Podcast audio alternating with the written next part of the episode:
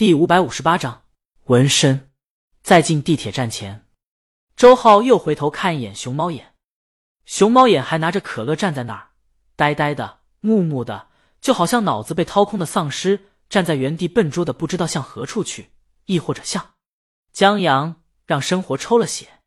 江阳上一份工作就这样，为了一个方案不断的熬夜，不断的改，改的怀疑人生，自信心被打落尘埃，觉得自己什么都不是。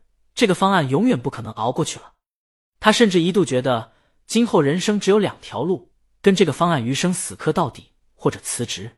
那时候的状态，江阳现在回想就觉得跟贫血一样，晕乎乎的，轻飘飘，感受不到活着的痕迹。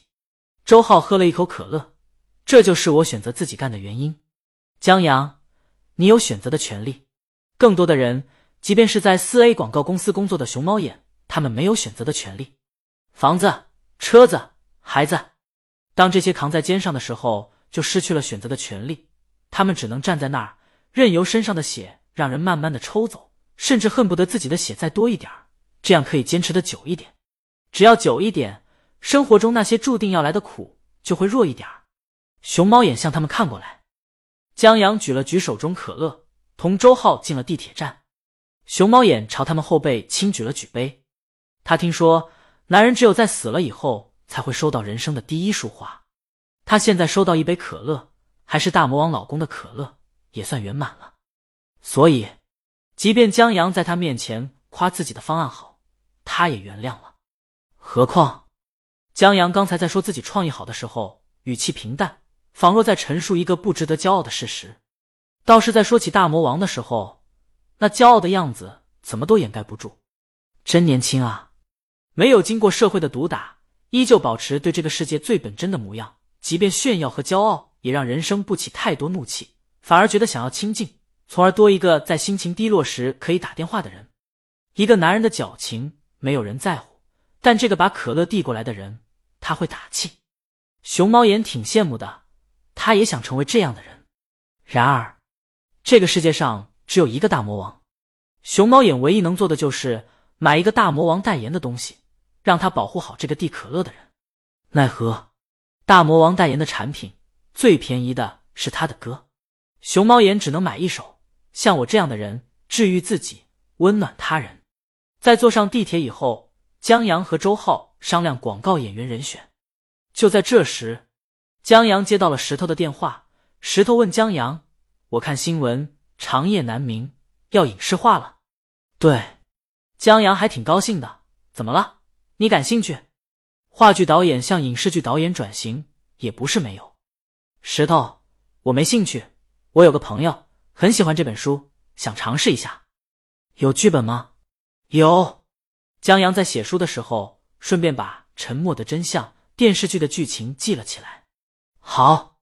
石头那边又唠几句，暗恋桃花源挂了电话。完了。坐在石头对面的朋友看着石头，不约出来吃个午饭？石头放下手机，如果约出来吃饭，那你就永远不可能得到这个本子导演的机会。朋友不解，为什么？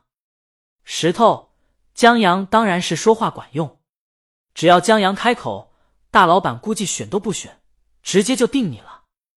但大老板不会喜欢有人凭借人情啊之类的东西去左右江阳的选择，所以要是让大魔王知道你和江阳提前约过饭，你就彻底没机会了。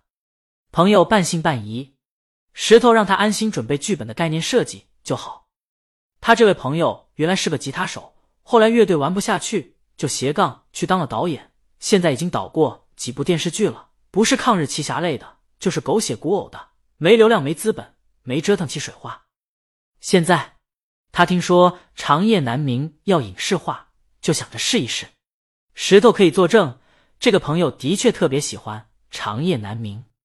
以前，这个朋友不是特别喜欢江阳的推理，觉得写的全是外国人的案子，还娘们唧唧的，让人看的没耐性，没有福尔摩斯的那种刺激。但这本出来后不久，石头看到这朋友发的朋友圈：“我帮你死，帮你换取程序正义。”妈的，一句话让老子破防，江阳叼爆了。这位朋友已经在摩拳擦掌了，我回去就好好准备。石头又指点他几句应该注意的镜头酷炫啊之类的话。还有，石头指着朋友手背的纹身，都遮一遮。朋友不解，为什么？他的纹身老有意义了，纹的是他女友的名字。虽然分了，但现在还尽着女朋友的义务呢。他问：“大魔王骑士有纹身的？”石头摇头：“不歧视，我怕有人看了以后向往，也想着自己去整一个。等大魔王头疼的时候，罪魁祸首很难在大魔王那儿有好印象。”得，朋友懂了，听得他都羡慕江阳了。在茫茫人海之中，有一个人这么管着，这是多么幸福的一件事啊！在下地铁以后，江阳和周浩分开，转身去了商业街的花样年华分店，用拍广告时苏梅给的会员卡买了一束花。再出来的时候，看到一个收饮料瓶的阿姨，他把手里的可乐一口干了，递给阿姨以后，去经理工作室了。李青宁在办公室，林夕曾在咖啡馆找江阳签过名的金英、陈姐，还有江鱼传媒的方晓都在。金英在汇报视频网站在内容上后续布局。林夕在旁边听着，现在还不到他汇报的时候。他看着旁边桌子上的照片，江阳跟一条鱼的合影，这条鱼真大。还有就是江阳在照片上挺乐呵呵自在的，完全不像当初在咖啡馆时硬着头皮喝热美式的样子。以上就是我们本季度的待播剧，后面我们计划引进。金英在说的滔滔不绝，把数据说的特好，但林夕知道这兄弟在网站被收购以后。处境不会太好。他听周浩说了，这公司在被收购以后，内容将侧重于江阳自己创作的内容。金英是主管内容的，显然在这方面他没太大用处了，估计慢慢会被架空吧。但他现在还不知道呢，正滔滔不绝。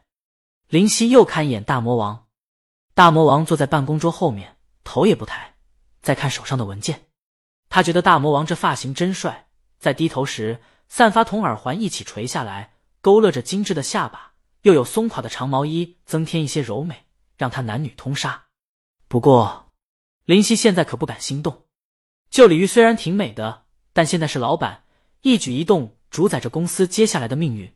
林夕忐忑不已。